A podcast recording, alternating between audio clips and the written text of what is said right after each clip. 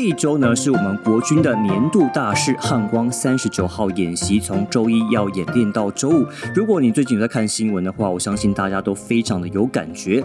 而依照演习的想定呢，区分为战力保存、整体防空、联合截击、联合反封锁跟国土防卫作战。这个顺序上是怎么拟定的？你可以稍微想象一下，就是我们从敌军开始发动飞弹攻击，打击我们重要的政治跟军事单位开始演练，说我们如何去保存。我们我们的战力，比如说我们战车要躲哪里啦，我们的战机要放在哪里啦，我们人员要怎么保存，然后我们才有能力去反制敌军的海上跟空中的封锁，甚至当敌军在大兵力集结要试图要登陆的时候，我们要怎么做才能不让敌军上岸，或者是他们上岸之后，我们要如何利用我们的城镇作战。来阻挡敌军的一些攻势，所以你依照这个逻辑想法的话，你这礼拜看每天看新闻，看到今天，你大概就知道我们今天的汉光演习大概进行到哪一个阶段。而且加上，因为这几天大家应该都有经历过所谓的万安演习，所以你应该是更有感觉。那今年的汉光演习跟过去有一些不同的地方，我稍微整理一下。第一个是国军征用了台东的丰联机场来做起降跟整补的演练，因为其实国防部他之前在记者会上面也讲。讲到说，台湾现在已经没有所谓的前线跟后方之分哦。那第二个是我们在看乌俄战争，其实刚开打没多久之后呢，其实俄罗斯他们就先抢攻了这个乌克兰的国际机场。所以在这次我们汉光演习当中，我们也有个演练，就是模拟敌军去抢占我们的桃园机场哦。那我觉得这是蛮实战化的一个演练。那第三个话对我来说是特别有感的，就是国军在这个淡水河口进行了反登陆的操演。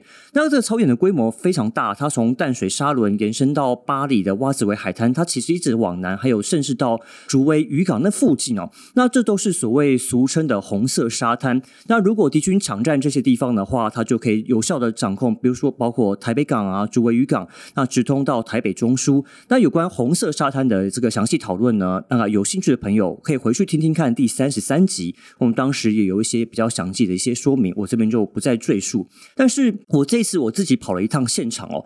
那在巴黎瓦子维海滩这边，我看到说国军真的很难得把所谓的主角设施给具体化，就是在沙滩里面布置了，你可以想象哦，有消波块，有壕沟，有钢刺猬，有这个燃烧跟主角用的废弃车辆，有鬼雷，有铁丝网。那这一方面呢，是要让敌方的战甲车难以前进；那一方面呢，也要重创所谓敌军的这个登陆的人员。你想想看，在我们这些主角设施之外，我们还有空中兵力，我们还有战车、甲车，还有我们一些。呃，防卫的兵力。那假如我们的战力保存真的做得够好的话，那敌方在登陆时，我们绝对不会让他们好过。我只能这样讲。当然，你要说跟我在乌克兰正常看到的真实战场情况壕沟来比的话，嗯，我们秀出来的话，我只能说是非常的精美啦，那也非常的豪华。那我也觉得这次在整个演习当中有一些美中不足之处，例如我们使用无人机的次数跟频率，还有机种。方法都太少，但是我觉得我们国军有在做这样的测试跟规划，我觉得是很值得鼓励的哦。而且尤其是你在沙滩上，你跑一天试试看，超级超级热。所以你有机会如果看到这些演习的官兵的话，记得给他们一些掌声跟鼓励。为了让听众朋友有更好的聆听体验，近期我们找到同时兼具吸音跟隔音的材料，就是九零 S 科技家居的立体纤维吸隔音板哦。大家知道啊，传统的隔音工程相当的耗时而且费力，而九零 S 的立体纤维吸隔音板不仅造价便宜，也不用更动原本的格局，还能自己动手 DIY 呢。如果有任何疑问的话，九零 S 科技家居有提供线上客服咨询，所有相关问题只要动。动手指就可以解决哦。下单成功后，只要等待产品寄到，再等师傅到现场施工就完成了。像我们这次工作室整修呢，只花了一天时间，师傅就完成了，是不是超快？安装完成后，完全听不到录音室外面的声音，就像启动了静音模式。经过实验证实，可以有效降噪二十五分贝哦。而创作者需要的吸音功能也非常厉害，让录音过程中完全没有回音跟杂音的干扰。如果想知道更多优惠的话，一定要听到最后哦。好，前面这个汉光演习夯不啷当讲了一大串，如果你还没有感觉的话，我会建议你去看一本漫画，它叫做《燃烧的西太平洋》。这位作者呢，他曾经担任国军星战大队的分队长，他叫梁少先，他也曾经帮国防部出版过好几次的国防报告书的漫画版。我们今天就请他来跟我们聊聊。少先兄好，各位兄您好，各位听众朋友大家好。我想各位听众对你的名字可能不是很熟悉哦，但是我跟很多人都讲过，当兵的人应该都看过你画的漫画，就是那个毛球。所以想先请你跟大家自我介绍一下好不好？然后就是您当时怎么会有这个机会跟机缘，用漫画来帮国军做宣传？因为我毕业是美术学系，嗯，所以兵籍资料上都有这个注记，就说这个人会画画。毕业那一年也是运气不好，遇到那个几个那个重大灾害，嗯比如说九二一地震，哦，然后象神台风、那莉台风，那我们单位一天到晚去救灾。嗯，在台北县，我们那时候叫基隆旅，要拐六旅。后来有一次就突然就长官就说：“哎。”台北县长苏贞昌要来我们这边绕军，嗯哼，我们弄一些活动，他要颁发加赛金嘛，我们就弄一些活动，让气氛热络一点。嗯哼，我们的政战主任跑来找我，我我今年那政战主任真有福啊，蛮照顾我的。后来陆军总部主任，那时候那时候还是阿福哥，我那时候对那时候是吕主任，他就说：“哎，少先，那个你是画画的？”我说：“对。”没有生疏吧？我说应该没有。好，那这样子，苏贞昌县长要来，你就画一张那个苏贞昌的画像，对对对对，速写啊。然后那个到时候他给我们交代金，我们就回赠他那个速写，热络一下气氛嘛。啊，好好好。那很有意思，就发生了，就是那一天，就苏苏县长也来了。那我就画好以后，东西送给他。然后苏县长很高兴，呃，大家都很高兴。兵役局现场的那个台北县兵役局局长就说：“哎，梁梁梁中尉啊，啊，那个这个东西我们可以拿去用吗？”我心想说：“我就是送给您的，那没有问题啊，你们就拿去用啊。”对。那后来没想到就出事啊，就有有出了一些比较爆笑的事情。嗯哼，就他们拿去做成电话卡，但是刚好电话卡就是那个他们把那个画像啊做成电话卡发给那个，但是因为后来变成一个问题，就在于说他要选第二任的那个。连连任县长，那个东西被人家当成那个竞选海报，然后上面还写了斗大的字说“妖怪六旅吕布连副长梁中尉绘制”。嗯那这时候就这件事情闹到后来，连那个国防部长也被修理，就是说你这军队不中立，OK，行政不中立，然后就搞得那个一团乌烟瘴气。对，其实那时候我已经后来我调回学校了，我就有一天我在学校当学生作业部的副长，后来我出去理个发。理个法而已，手机五十几通未接来电。我说，看来是部队出了事才会有这种状况。对对对，而且我一看上面有什么保防官、监察官、学生指挥部、副校长、校长，还有指挥部。我说不得了，看来好像冲着我来的。他说不对呀，那那那好像我就回拨第一通给指挥官，问说报告我少年，你在哪里啊？我我我我在理法，嗯，赶快回来。报指挥官全发生什么事？我怎么知道怎么回事？你最清楚啊！你等下赶快回来。那个什么监察官、保安官都在等。啊，然后我就回去，回去以后就一堆人恭贺我，那么就也不是恭贺，恭迎我，等我。他说：“哇，这是什么场面？”后来一看，因为少先，你看一下那个电视机，我上电视了。后来底下写一排，哎，现场苏贞昌什么什么什么那个画的画的事情啊，对对，就闹得那个立法院在立委很不高兴啊，立法念修理国防部。后来我就说：“哦，那我就把它写报告，就说到底发生什么事。”对。后来他一看也没什么嘛，就是画个那个图而已，然后被拿去操作了，被误解了。那应该说也算误解了。可能还不算操作，我觉得就是被误解了。嗯，哦，那没事没事了，没事就好。那可是这件事情就是让国防部的长官想到说，有一个家伙好像会点东西，会画画的样子。哦，让他们有印象了。嗯，出名出种恶名，我不知道。然后后来在战学校也是担任一些美工的东西，弄弄弄出名堂以后，后来国防部就说，哎，就是那个曾主任把我调到那个新战大队去了。他说，我们新心理新战大队就是负责一些文宣啊，或者一些心理战的东西。嗯哼，哎，我就开始。调到那个地方，然后那个时候，民国九十六年在推那个全民国防教育，有个全民国防教育办公室，地点就在那个中正建堂旁边的文化营区。文化营区对，然后我就在那边，突然有一天，那个地方也负责一些那个《庆日报》有做一个叫做《奋斗月刊》的东西。对，阿兵哥每个礼拜四举光日都会拿到那一本要看，对不对？要看举光日历。对对对，做一些政令宣导啊，一些心理辅导，或是一些什么那个人才招募，或是呃官兵福利的东西。对，然后偶尔会有一些励志的小品。那开始要推全民国防教育，那那个时候就我就提一个意见说，报告长官，嗯，我在想哈，如果全民国防教育哈，你你都是文章的东西，阿兵哥可能看了半天，不如我要不要试着用漫画专栏的方式来推广全民国防教育？哎，长官说这个点子不错，我们试一试。然后就在九十六年的时候就开始做测试，哎，就一测试还真回响很好，不错嘛，嗯。嗯，然后就开始就停不住了，呃，就开始画奋斗月刊的漫画，对，一直到现在。那嗯，说那个毛球哈，实际上是因为当时我我在部队，我在军旅生涯大部分的时间做幕僚的时间比较少，我大概都做主官，就分队长啊、中队长啊，都做这个，所以说其实很忙。那个刚刚讲那个漫画哦是我多出来的，也就是说，我除了一般的带着部队开会、操课、体能训练、写资料以外，那个是我额外的工作。哦，我还得利用我休闲时间去公务之余啊，我必须利用公务之余在做别人的公务。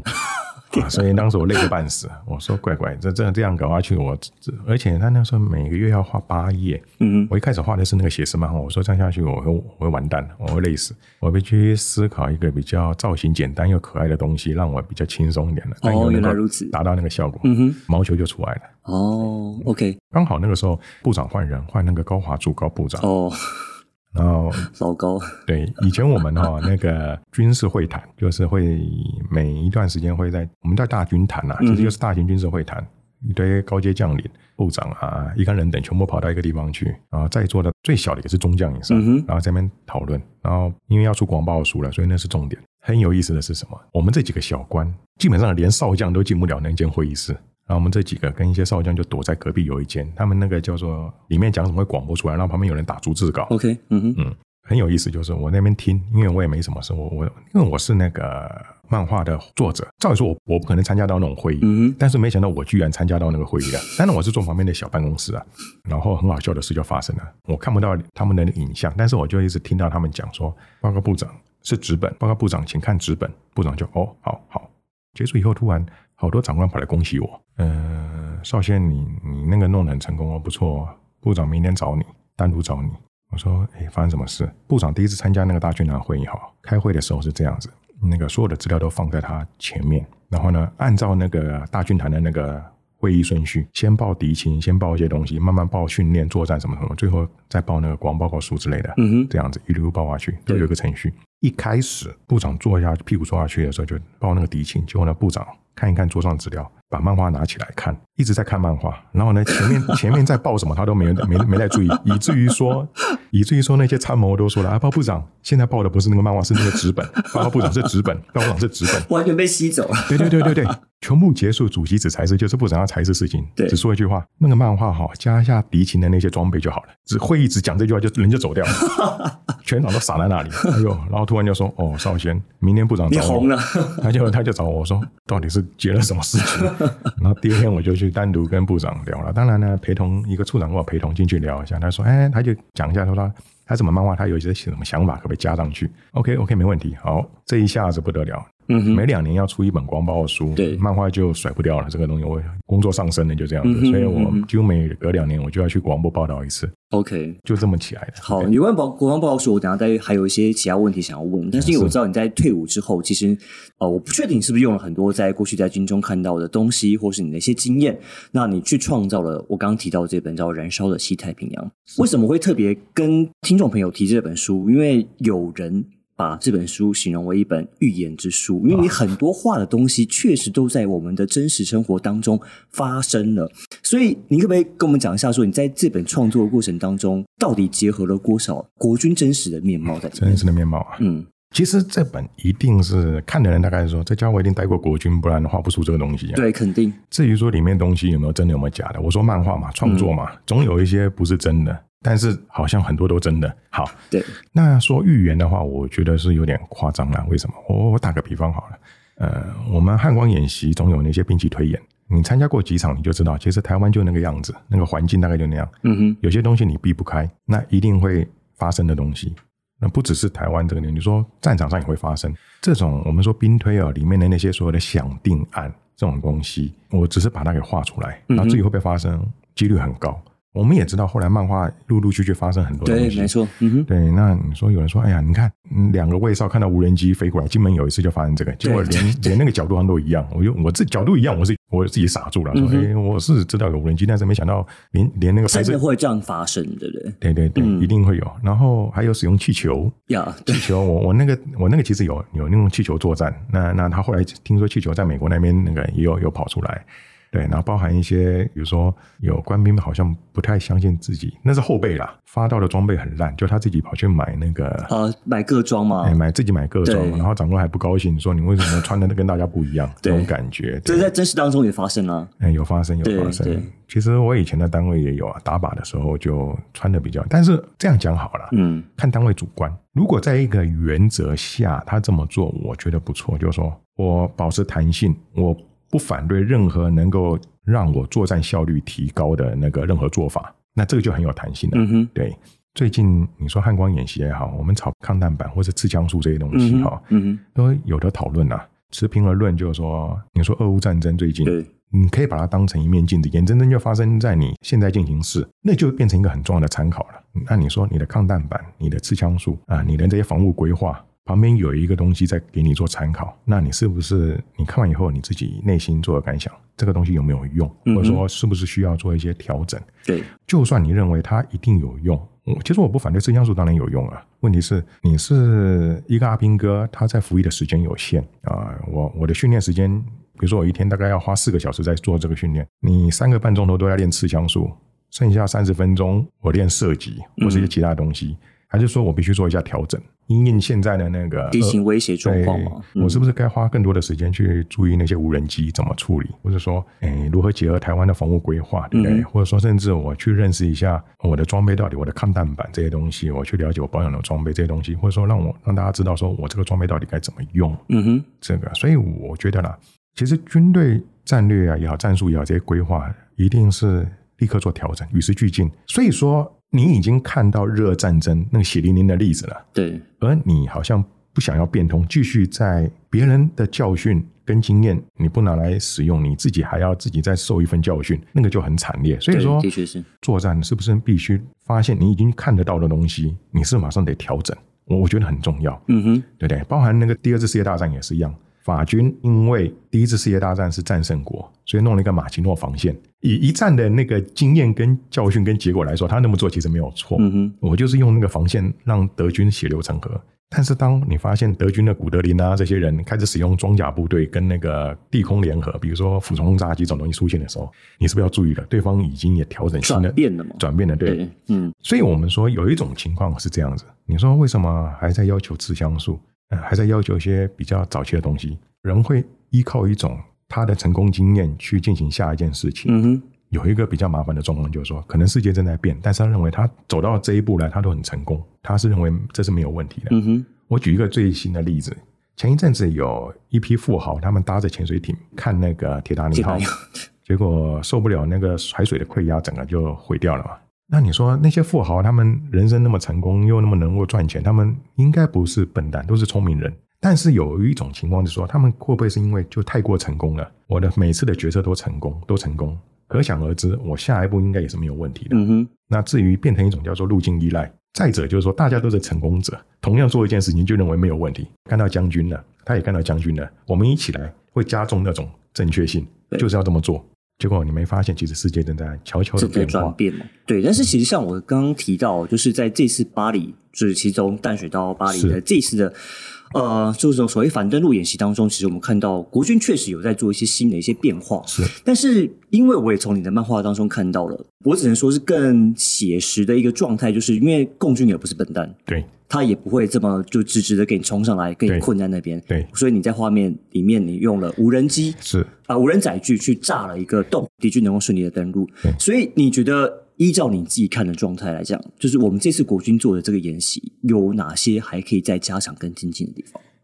我就住在那个淡水哈，对啊，沙仑水浴场就在我家附近，那个我都看得很清楚。然后呢，再加上那个其他的那个巴黎啊，也在也在淡水河口对面。我看那些照片啊，现场照片，其实我觉得这一次是比较比较认真。嗯，但是有一个前提是说，大家要注意，就是汉光演习，它有个演字，演给你看。演给大家看。对，所以你会发现有很多很多人会吐槽说：“哎呀，那些战车不做伪装，部队平推在沙滩上。”那当然，为什么这么做？因为我为了让你们看到很清楚的画面，也为了让长官看到是怎么回事。嗯哼，所以说那些壕沟、那些阵地清清楚楚。很多人说你都不做隐蔽掩蔽的，我说我真做完了，结果拍了半天看不到。看不到，全还是那个样子。说你到底有没有放东西？有有有有有，你看一看那边有个人，没没看到没看到，车子扣过去了没看到。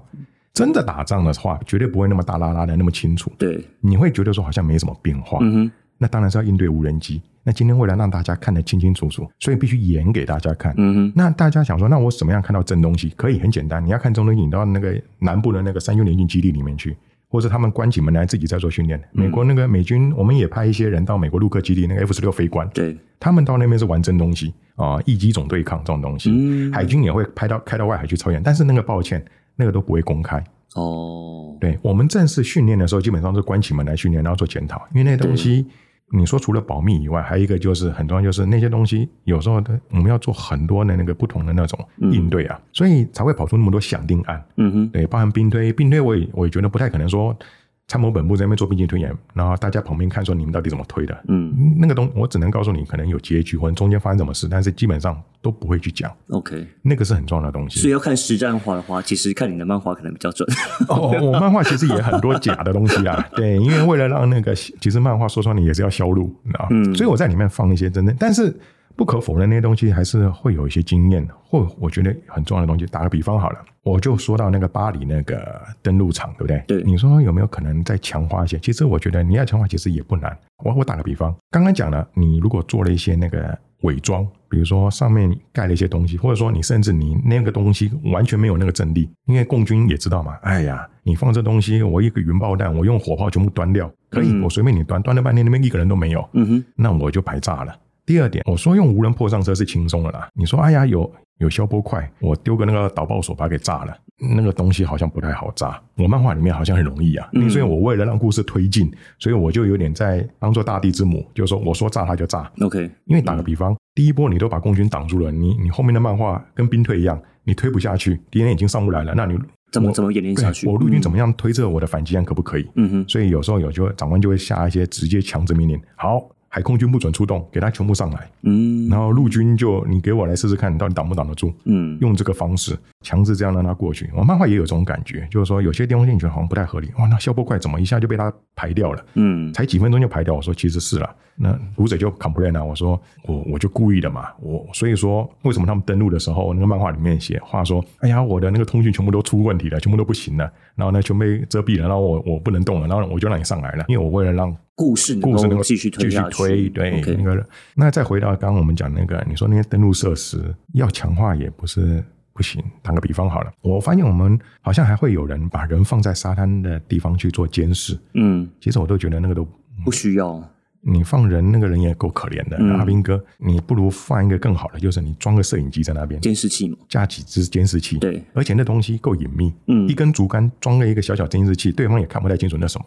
你也可以藏在隐秘的地方。对，你说一轮炮火过来会断掉，那我多放几句。嗯我不太相信你一轮炮火能够把所有那个几十具监视器全部弄掉，对，那也很怪。嗯哼哼哼那用那个东西取代放个卫哨会不会比较好一点？嗯，因为首先卫哨在那边看看完拿个无线电跟你报说，我看到敌人了，敌人在哪方位？那么噼啪讲，他们他也慌了，然后他也得跑，听得不清不楚。那你怎么不干脆放台监视器？你指挥所都看得到发生什么事？对，而且那东西很有用，为什么？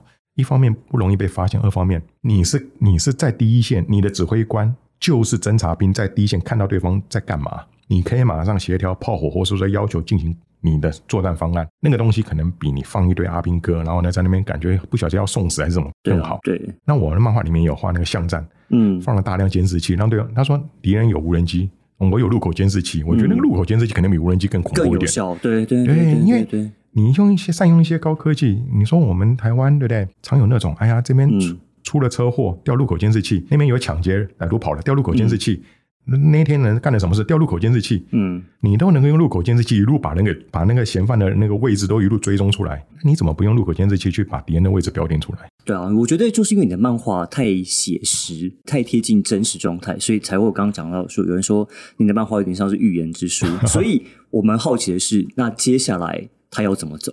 那个漫画接下来，其实这个扯到结局我就不太想讲了，但是嗯我可以讲结局会出乎大家意料。有没有我们大家都在关心说，我们现在如果真的台海爆发战争的话，我们这场战争会走到什么方向去？所以可能会有什么样的 scenario？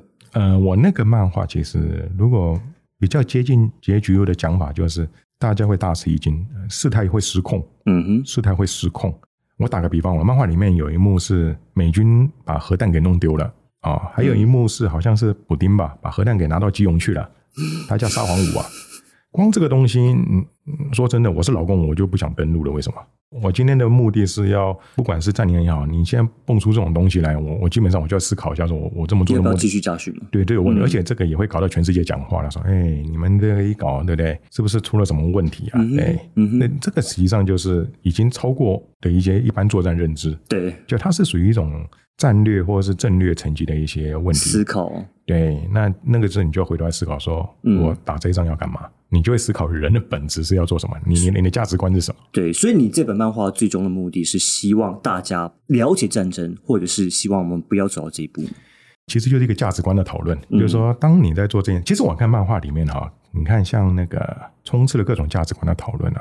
那台湾比较可怜，就是说在漫画里面，台湾好像都是被动的，就是被被攻击、被动防守这个。对。那中老公那边则是比较有明显的企图心，他好像也不是叫真打，嗯，他虽然要平一平复国内那个经济不正的那个，很贴合现实啊，他们国内的经济状态。嗯，那个那个漫画剧本是二零一七年写的，嗯，那好像目前在感觉上在自我实现。我这样讲啊，就是说。你只要好好的把防卫能力提升就对了。对，其实我们现在要做的事情，对，其实反而相对简单，把你自己啊的防御能力提升，让对方无法得逞，这就可以了。实际上，这个漫画里面讲了这么多，就是说，在漫画里面。他告诉读者的，就是说，也许我们看了眼前东西，但是你却忘记后后方这些他们会做这些事情的人，嗯，总有一些背后的有一些企图跟目的。这些大国博弈这些东西，对对对。当然了，其实漫画的结局会更超脱我刚才讲的所有的东西。嗯，这一票人都觉得自己没有问题，都很聪明，但是发现他们这几个人全部都被一个东西所控制。但我先我先不讲，嗯哼，比如说包含美国总统，包含那个国家主席，包含那个正面派，实际上都被一个东西所控制。那个东西是最后的大魔王。OK。对，那是结局才会出现的。好，了解。其实我们今天时间很有限哦，我相信其实邵兄兄他之前在漫画里面，还有在很多分享里面，其实都有很多很精彩的故事。对，那我真的很建议大家有机会的话，可以结合我们现在汉光演习，然后去看看邵先兄的漫画，然后去看一下我们现在的国际局势。我相信你会有很多不同的一个想法。那我今天再次谢谢邵兄来上我们节目，来给我们精彩的分享。节目刚开始有提到的九零 S，目前有做吸隔音版的优惠活动，不限箱数，一箱可以折抵六百八十六元，折扣后一箱只要一千一百四十四。活动只到八月底，赶紧把握机会。详细资讯可以到九零 S 官网查看。最后再次感谢您锁定军事相对论，我们下周还有更精彩的分析，我们下周再见，拜拜。